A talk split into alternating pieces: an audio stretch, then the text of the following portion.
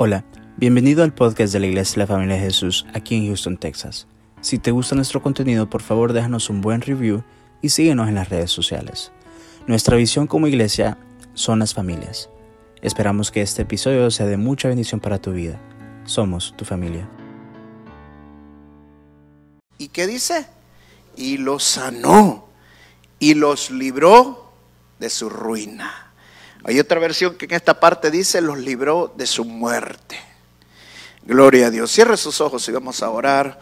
Gracias Señor, te damos por la palabra que nos tienes para esta noche, Señor. Espíritu Santo, ministranos, enseña la palabra, danos, revélanos toda verdad que nos lleva a nuestro Señor Jesucristo, de todas las bendiciones que somos, que podemos gozar ahora. Alumbra los ojos de nuestro entendimiento, Espíritu Santo. Te lo pedimos en el nombre que está sobre todo nombre, el de mi Señor Jesús. Amén y amén. Pueden sentarse.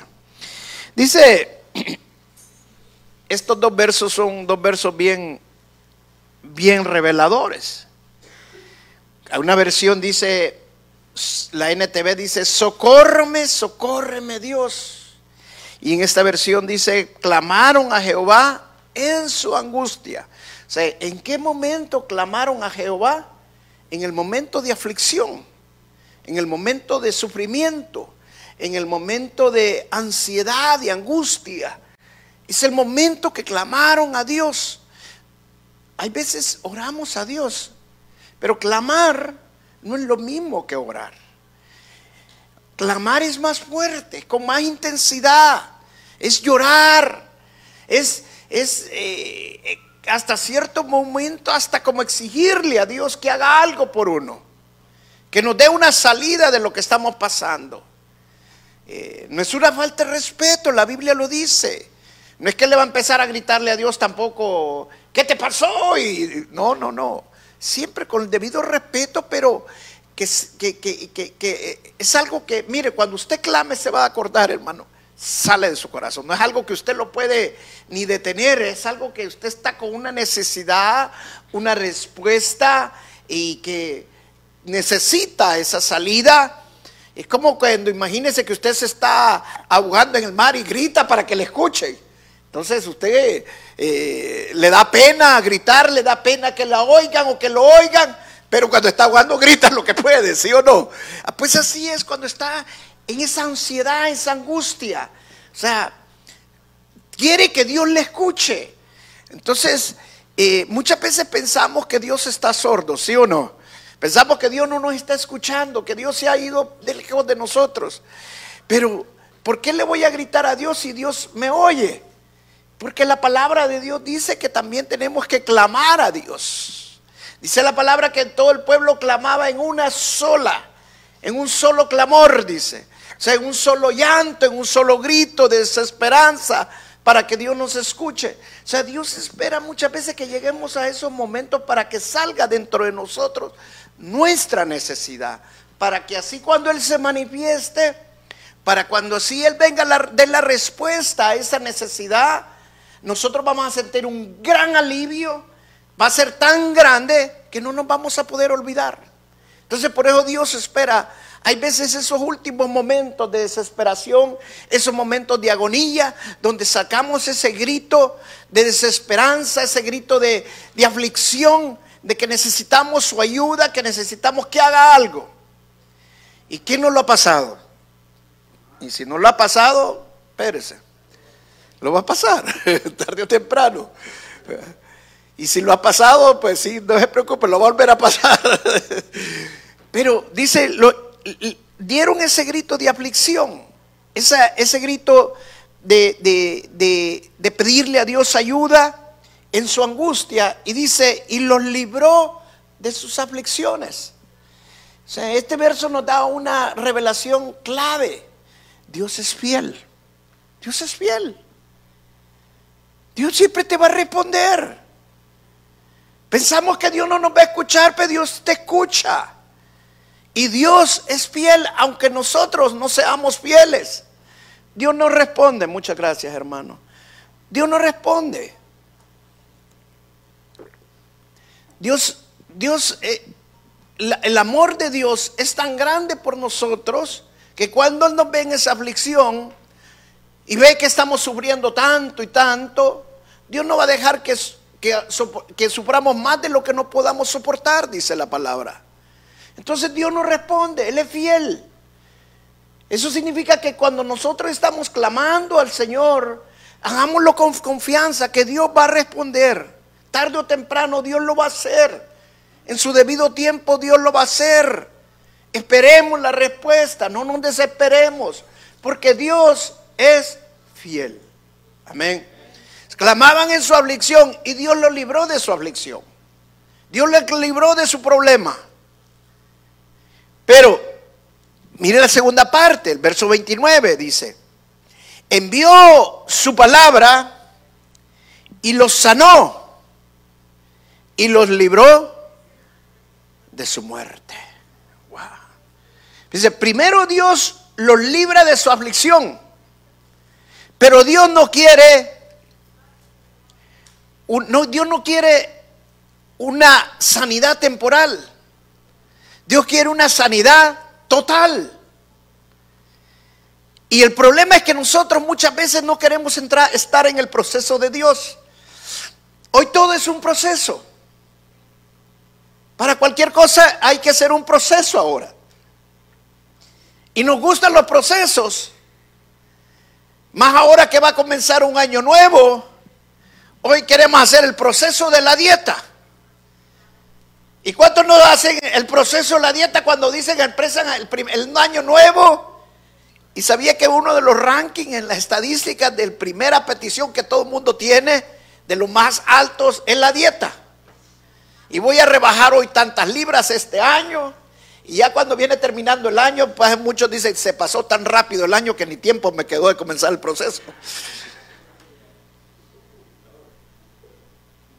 ¿Por qué? Porque Inician un proceso, pero no lo pueden terminar, no lo, no no lo finalizan. Estamos haciendo cosas que queremos comenzar, pero nunca llegamos a la meta, porque la meta nunca la definimos claramente. Y no nos gustan los procesos. Nos gusta oír de los procesos y de los resultados de los procesos, pero no nos gusta estar en el proceso.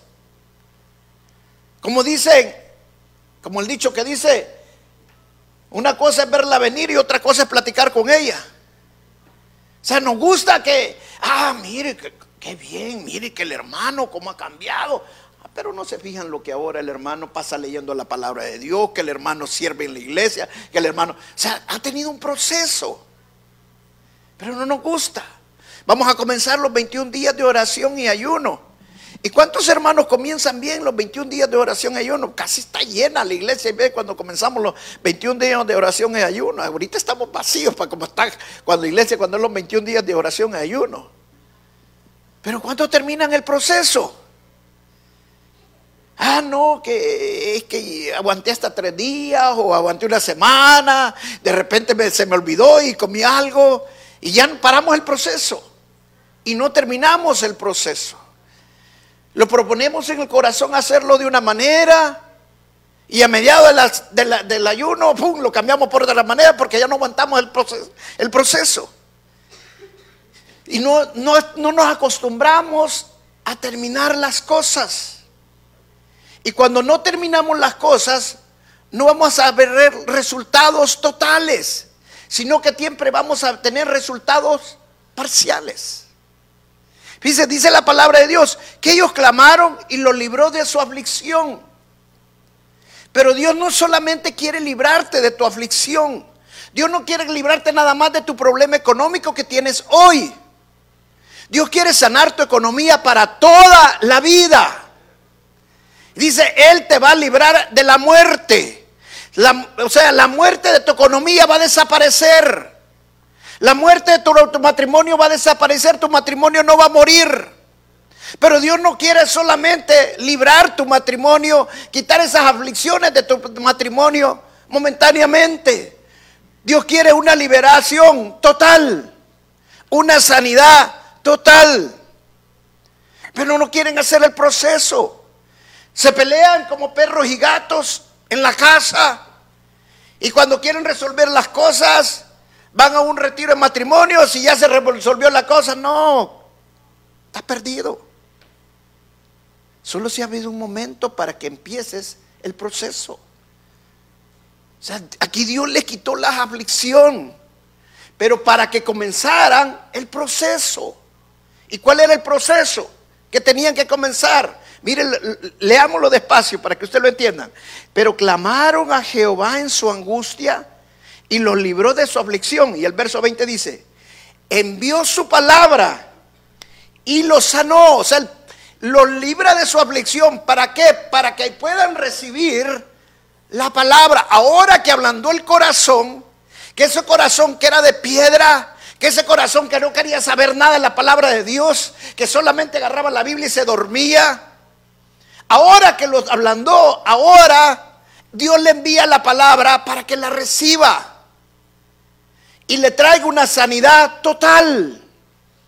Porque lo que sana nuestra alma, lo que sana nuestra vida y lo que nos va a dar éxito está en este libro, en la palabra de Dios. Entonces para eso Dios envía su palabra, para sanarte. Pero muchos cuando están afligidos, cuando están en el problema, claman y claman y claman a Dios. Y cuando Dios le resuelve su problema, ya estuvo, ya, ya, ¿para qué? Ya no necesito más. Ya me sanó, ya, ya estuvo, ya me libró. Pero no empiezan el proceso. Y es allí donde empieza el proceso. Es como, te lo voy a poner de esta manera para que me entiendas. Es como que tú tengas una infección en una muela y se te hincha la cara y tienes que ir donde el doctor y el doctor cuando vas no te puede hacer nada porque tienes una gran infección y te tiene que dar antibiótico para que se te deshinche la cara. Te dan antibiótico, te tomas el antibiótico y te se deshincha la cara. Y como ya no te duele de nada, ya estuvo, ya no voy donde el doctor. Ya me curé. Ya me deshinchó la cara. A los días tiene otra vez la cara hinchada. Va otra vez donde el doctor, le vuelve a dar otro antibiótico. Vuelve a tomar el antibiótico, se le vuelve a deshinchar la, la cara y está todo el tiempo, le hincha, se deshincha hasta que le explota la cara. Y así hay muchos que en media vez les ayuda el Señor con un problema económico y arreglan el problema económico. Hoy sí ya me recuperé, hoy sí ya estuvo. Y se olvidan de iniciar el proceso. Y a los días o al año, a los dos años, están otra vez con otro problema serio económico. Porque no hicieron, no hicieron el proceso. O sea, el problema no solamente es hinchar la cara. Dios te libra de esa aflicción. Pero hay que hacer un root canal, eso le llaman, va. Pero es lo que no quieres, porque duele. Pero tiene que sanarse. Y así Dios quiere sanar tu corazón. Pasamos la aflicción y mientras estamos en esa aflicción, pasamos de ser lobos a blancas palomas. Pasamos de ser fieras a ovejitas. Pero una vez Dios nos quita la aflicción, porque clamamos a Dios y Dios es fiel, pero Dios lo hace para que empecemos el proceso y recibamos su palabra y tengamos una sanidad total, no parcial. Pero como no iniciamos el proceso, a los días o a los años volvemos a estar como estábamos antes. Y es un ciclo en nuestra vida que se sale y se repite. Y yo no sé, pero a, mí me, yo me quedo boca abierta. Pero yo no sé si has fijado que hay personas que cabal, como que tuvieran así las cuatro estaciones, va, de invierno, verano. Hay hermanos que tuvieran solo invierno y verano. Y cabal, y justamente para los meses de agosto están entrando en la aflicción. Para en diciembre salieron de la aflicción. El otro año, para agosto, están otra vez en la aflicción. Y si se va a dar cuenta, casi siempre es lo mismo. La raíz es siempre lo mismo. Tal vez el problema un poco diferente, pero la raíz es el mismo. Porque no iniciaron el proceso. Nunca. No quisieron cambiar. No recibieron la palabra, no, ya el Señor me contestó, es que Dios es bueno, es que Dios sabe que yo soy bueno. Ya me alivió, ya como ya me alivió el Señor, ya no me duele, ya no necesito del Señor. Pero los años o al tiempo está otra vez la misma circunstancia. Entran a la paz financiera, al curso de paz financiera. Y se emocionan con la paz financiera y empiezan el curso de paz financiera y siguen todo lo de paz financiera para sanar su, economía. Y cuando empiezan a ver resultados de la paz financiera y que su economía empieza a solucionarse, ya estuvo. Y solo has hecho el primer paso y son cinco pasos. Pero en el primero se quedaron. Y algunos que por la gracia de Dios resolvieron antes de terminar el primero, ahí pararon. No, yo también tengo que dar mis saliditas. Yo también tengo que viajar. Pero el proceso era que no tenías que viajar. El proceso es que no tenías que hacer esto. Tenías que amarrarte para pagar las deudas. ¿Y sabe por qué no queremos agarrar el proceso muchas veces? Porque no somos responsables. Hello. O sea, cuando no, no somos responsables, Siempre le estamos echando la culpa a alguien, ¿sí o no? Y sabe que cuando nos, hacemos cristianos, ¿a quién creen que le echamos la culpa? A Satanás. ¿Sí o no? ¿Ah? Y siempre estamos de, ay, que hoy me libró el Señor del ataque de Satanás. Y a los seis meses, un año, está otra vez con el mismo problema. Satanás me volvió a agarrar y lo vuelve a librar, oh ya me libró de Satanás. Es que ya tengo cuál es la solución para que el Señor me saque de esto. Y está Satanás jugando con él, dice que y Satanás, no, si yo no he hecho nada, si Dios lo libró, pero nunca inició el proceso. Pero la culpa, ¿quién la tiene? Satanás. Y todo el tiempo le está echando la culpa a Satanás, pero él no es responsable. Como no tenemos responsabilidad, no queremos hacer el proceso. Se lo voy a ilustrar para que usted me entienda. Había un, alumno que le va a decir al maestro, pero de, el máster, como decimos, el maestro sabio, y que le pregunte, llega el, alumno, el monje, y llega como de, atrás con las dos manos agarradas y llevaba un pájaro en las manos. Y cuando llega donde el maestro le dice, maestro, usted que es tan sabio y todo lo sabe, le dijo. Dígame, le dijo, yo tengo un pájaro en mis manos, le dijo. ¿Está vivo o está muerto? Le dice. Le estaba preguntando porque si el maestro le decía vivo, ¡pac! lo apachaba. Se moría el pájaro. Y si el maestro le dijo que estaba muerto, ¡pac! soltaba el pájaro y el pájaro salía volando. Entonces él iba a ganar al maestro. Viene el maestro y se le queda viendo y le dice, pobrecito, este dice por dentro, me da lástima. Entonces le dice, bueno, mira, le dijo, eso depende de ti, le dijo. Se quedó. Y era verdad. Porque dependía de él si estaba muerto o estaba vivo. Y así es el proceso. Dios no dice, depende de ti. Yo ya te alivié de tu aflicción, pero es para que comiences el proceso. Porque yo quiero una sanidad total en tu vida. Yo quiero una sanidad total en tu matrimonio. Yo quiero una sanidad total en tus hijos. Yo quiero una sanidad total en tu cuerpo. Y para eso necesito sanar tu alma. Y lo voy a hacer a través de mi bisturí, que es la palabra de Dios. Pero como no recibimos la palabra de Dios, nunca iniciamos el proceso. ¿Sabe cuántos padres alcahuetos hay ahora? ¿O habemos? Que nunca dejamos que nuestros hijos hagan el proceso. Y nos damos el taco. Ah, yo le ayudé a mi hijo. Pobrecito estaba mal, pero le ayudé. Déjelo. Déjelo. Ay, no, no lo voy a dejar sufrir, pobrecito. Déjelo. Porque Dios lo tiene en el proceso. Pero nosotros no queremos que hagan el proceso. Nos va a doler menos si ellos hacen el proceso.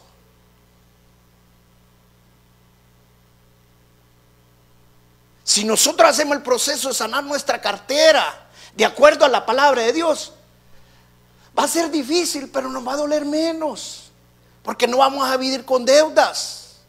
Si nosotros hacemos el proceso de sanar nuestro corazón, vamos a tener una mejor relación con nuestra esposa, con nuestro esposo, con nuestros hijos. Va a ser difícil, pero a la larga va a ser mejor. No dejemos el proceso. Quiero decirte una gran verdad, hermano. Yo hubiera querido que la iglesia hoy estuviera llena. Es más, hubiera querido hacerlo el domingo. Pero Dios me puso que ahora. Y te voy a decir por qué. Porque hay gente que le puedes hablar de un lado, le hablas de otro y no le entra para nada. Porque no recibe. Entonces me dijo, quiero que lo hagas en grupos pequeños. Y me ha dado diferentes estudios el Señor. Porque necesitamos entenderlo. No todos se les puede hablar de la misma manera. Amén. Entonces, cuando Dios nos libra, porque clamamos, es cuando tenemos que entender que Él nos está librando para que empecemos el proceso. Es cuando inicia la cosa, no es cuando termina. Cuando Él nos la alivia, ay Señor, hoy sí, hoy ya puedo descansar, hoy ya, no me voy a estar levantando a las 4 de la madrugada a orar, Señor, porque ya me libraste. No, si es cuando comienza la cosa. Y yo que me leía la Biblia toda la mañana, señores, buscando una respuesta. Y esto lo hice casi por seis meses. Pero ahora, Señor, que ya me libraste, hoy ya me la puedo en memoria, Señor. No, si ahora comienza. Esto nada más está iniciando. Hoy comienza el proceso. Y el proceso es con recibir la palabra. Si no recibe la palabra no sirve de nada. Mire lo que dice Jeremías capítulo 9, verso 20. Jeremías 9, 20.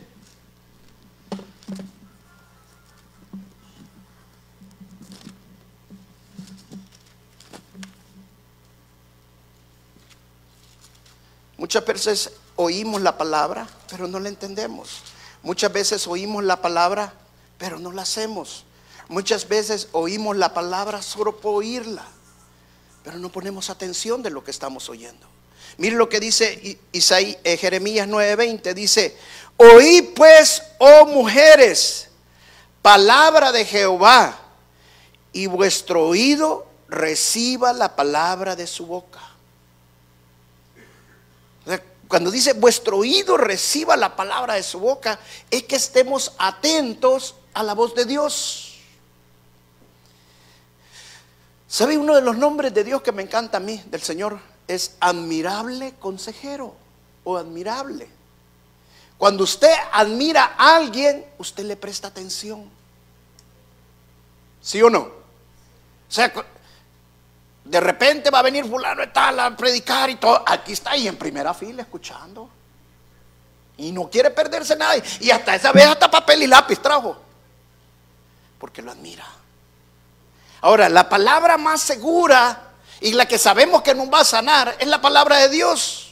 Entonces, cuando admiramos a Dios y lo vemos que realmente es el Dios verdadero, aprendemos a oír, a entender, a ponerle atención y no nos queremos perder nada.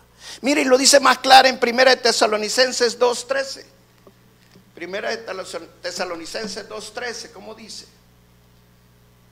Aquí lo tiene ya el hermano. Dice, por lo cual también nosotros, sin cesar, damos gracias a Dios de que cuando recibiste la palabra de Dios, ¿qué oíste de nosotros? La recibiste como no palabra de hombres sino según es en verdad la palabra de Dios, la cual actúa en vosotros los creyentes. ¿Qué significa, hermano? Si yo le estoy leyendo esta palabra a una persona que no cree que este libro es inspirado por el Espíritu Santo, que no cree que este libro es la palabra de Dios y que es la palabra de Dios eterna y que permanece para siempre, no lo va a recibir. No lo va a recibir. Y si no recibe la palabra de Dios no va a poder tener sanidad porque no ha iniciado el proceso. Pero cuando nosotros escuchamos la palabra atentamente, sabiendo que esta palabra viene de Dios, que es de Dios, y le ponemos atención y que lo, palabra, lo que dice la palabra es verdad. Quiero decirte una gran verdad. Dios tiene la solución para todo. Y está en su palabra. Wow, es increíble cuando empiezas a escudriñar la escritura, tengo un problema económico, empiezas a buscar los principios económicos y vas a encontrar la verdad. Pero ¿qué te pasa cuando te dice el Señor que uno de los principios es sembrar? Mm, yo creí que el Señor me iba a decir que se abriera la mano y me iba a caer del cielo. Pero uno de los principios del Señor dice es sembrar, así como siembras, así vas a cosechar. Si yo tengo un terreno que son 10 acres y voy a sembrar 10 semillas, ¿cuánto voy a cosechar? Poco. Pero si yo lo lleno ese terreno de semillas, ¿cuánto voy a cosechar? Mucho. Así como sembramos, así vamos a cosechar. Pero todo va a depender como crea, como lo reciba. Amén. Como lo reciba. ¿Sabe que hay hermanos que únicamente usted le empieza a hablar del diezmo? Ya va otra vez los pastores, dice. Solo del dinero les, gusta hablar. Y le voy a hacer una... Y a usted no le gusta el dinero. ¿Sabe por qué hablamos muchas veces del dinero? Porque no queremos ver... Hay principios bíblicos claramente en la palabra. Y si no se los da uno, ¿quién, más, ¿quién se los va a dar? Pero si no los aplicas a tu vida. Entonces la primera que tenemos que hacer para recibir es recibir la palabra como que realmente viene de Dios. Creerlo. Amén. Creerlo. La segunda, vamos a Éxodo capítulo 24, verso 7. Éxodo 24, 7.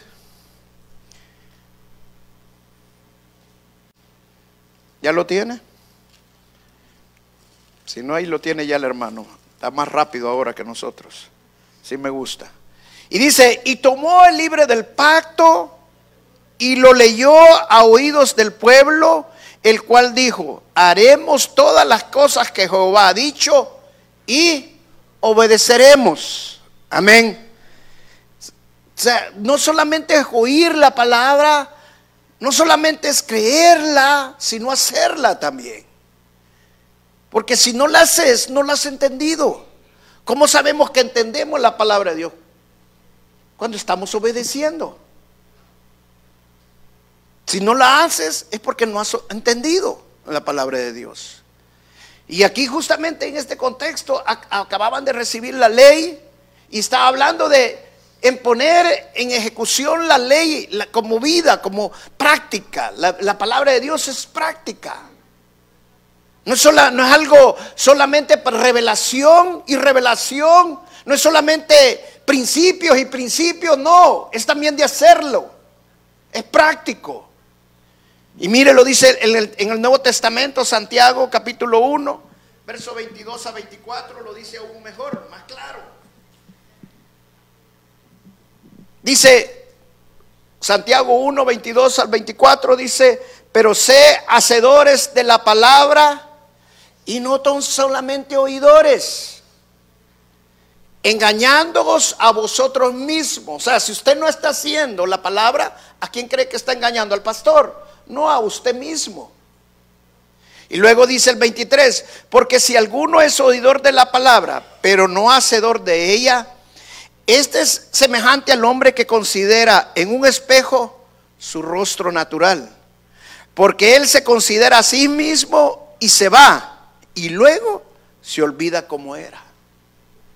O sea, en otra palabra, si usted solo lee la palabra, y lee la palabra y lee la palabra, pero nunca la hace, se le va a olvidar. Porque la Biblia es, la Biblia es pragmática. No solamente de leerla y leerla y leerla, sino también hacerla. Hacer la palabra de Dios. Y dice el, el siguiente verso, porque el que se considera a mismo se va y luego olvida cómo era. Mas el que mira atentamente, dice el verso 25, El que mira atentamente en la perfecta ley, la de la libertad, y persevera en ella, no siendo olvidador, oidor olvidadizo, sino hacedor de la obra, este será bienaventurado en lo que hace.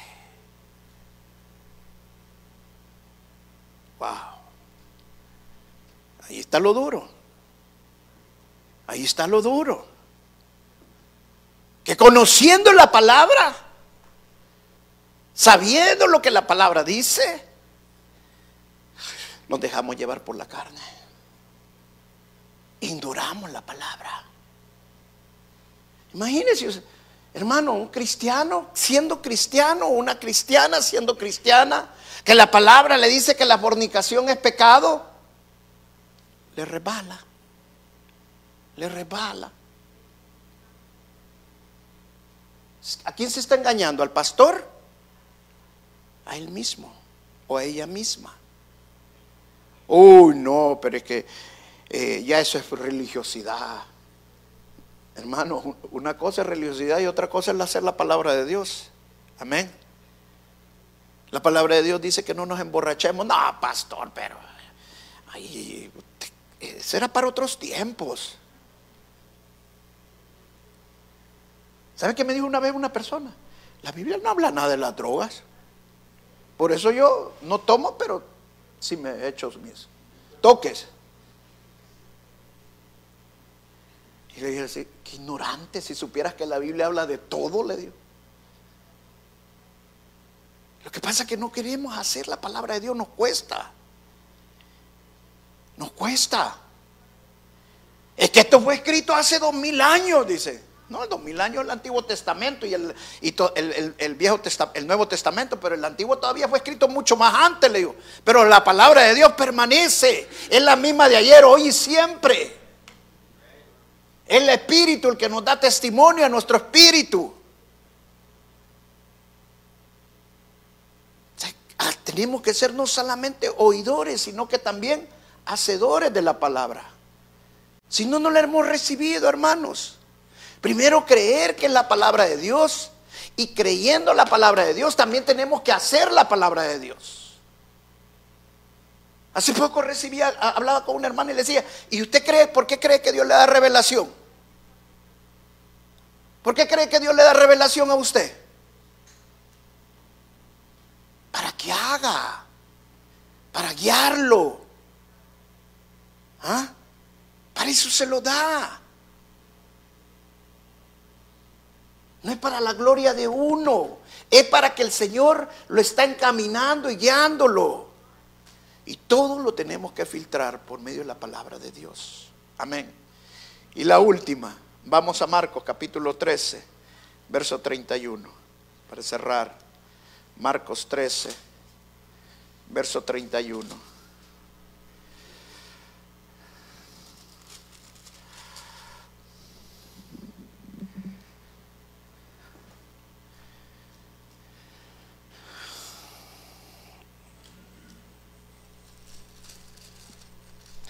Tienen conmigo? Ahí lo tienen ya.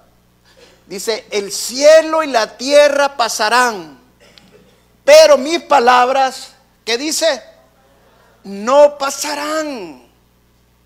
O sea, la última, hermano, tiene que entender que esta palabra es eterna. No es algo temporal. Por eso le dice, allí es cuando inicia el proceso. Ahí es cuando inicia el proceso. Ay, hoy sí, hoy me aprendí la palabra, hoy este año que me tuvo el Señor y que me dejó que me hicieran para acá, para allá. Pero qué bueno porque aproveché. Pero a los dos meses ya no leyó la palabra y hasta se le ha olvidado. Porque no inició, no inició el proceso. No hizo el proceso. Y al año está otra vez peor. Porque no entendió que la palabra permanece. ¿Qué significa que la palabra permanezca? Que debe ser continuo en nosotros. Toda la vida. Mire cómo le dijo Dios a Josué en Josué 1.8. ¿Qué fue lo que le dijo Dios a Josué?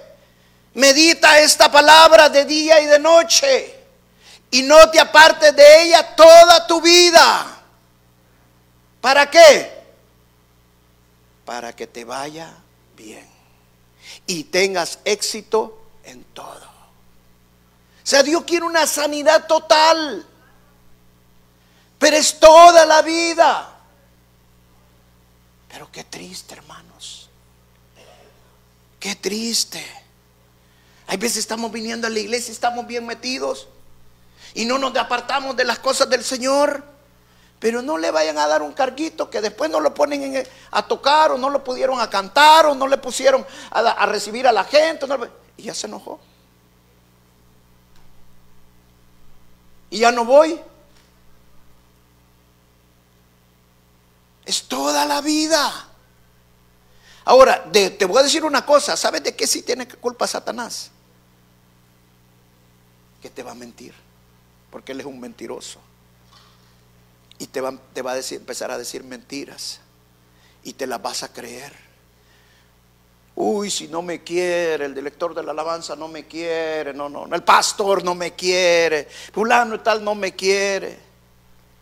Y te empiezas a creer las mentiras. ¿Y sabes por qué te quiere mentir? Y te quiere engañar. Para que no hagas el proceso. Amén. Es toda la vida, es de continuo. Es de continuo, toda la vida.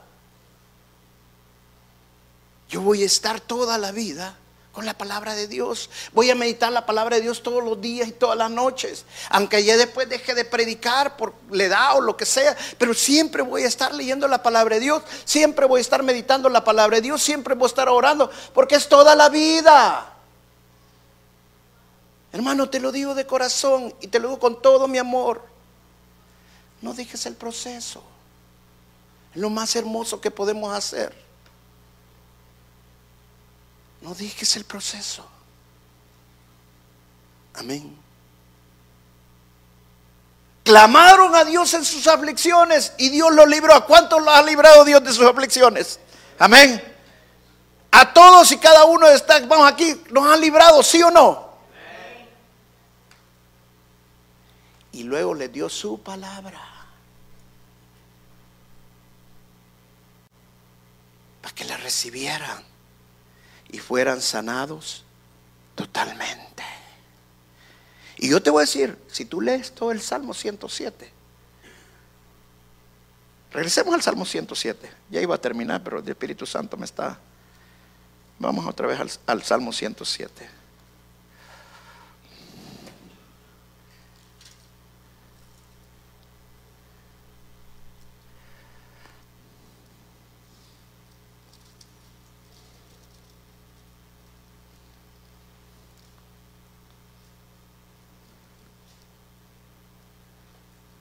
¿Ya lo tienes? Mira lo que dice solo el verso 25. Porque habló e hizo levantar un viento tempestuoso que encrespa sus ondas, suben a los cielos, descienden a los abismos, sus almas se derriten con el mal, tiemblan y titubean como ebrios, y toda su ciencia es inútil. Entonces claman a Jehová en sus angustias y los libra de sus aflicciones. Y si usted lee todo el Salmo 107, ¿sabe quién es el que lo está afligiendo? El Señor. Pero ¿sabe por qué Dios lo hace? Porque Dios nos ama. Y de otra manera no le vamos a prestar atención. Y entonces cuando Él nos libra, es porque ya está ablandado nuestro corazón para que podamos recibir la palabra de Dios. Y empecemos el proceso de una sanidad total. Y nada en nuestra vida va a morir.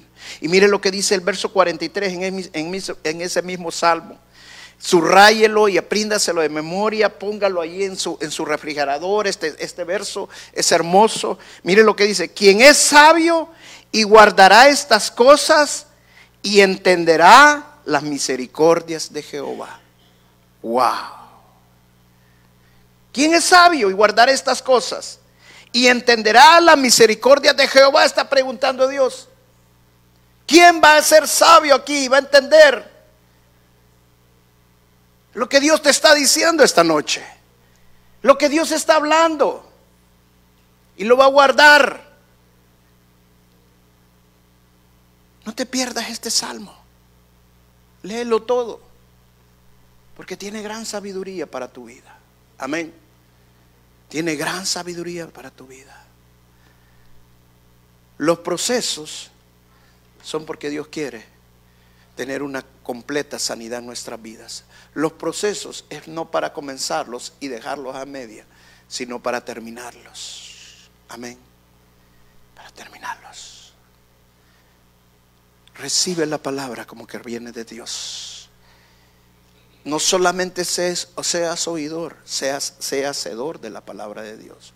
Y la palabra de Dios permanece para siempre. Significa que la palabra de Dios tiene que estar todo el tiempo en mi vida, de continuo. Amén. ¿Cuántos recibieron esta noche? Denle un fuerte aplauso al Señor Jesús.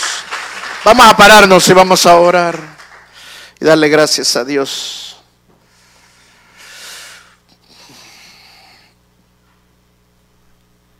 Gracias Señor te damos por la palabra que nos has regalado esta noche, Señor. Bendecimos, Señor, a cada hermano que estuvo esta noche, Señor. Que nos hayas hablado, Señor. Dile esta noche conmigo, con tus palabras, repítelo, pero hazlo de corazón y dile gracias Jesús. Porque tú me libras de todas mis aflicciones, Señor. Pero es mi responsabilidad iniciar ese proceso, Señor de que la palabra de Dios no solamente sea información para mi vida, sino que sea una transformación. Ayúdame, Señor,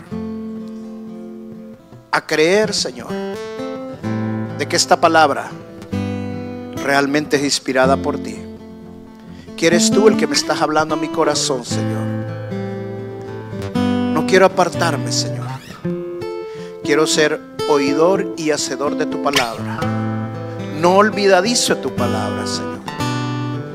Te lo pido, Señor, de todo corazón. Y que la palabra de Dios permanezca en mi vida.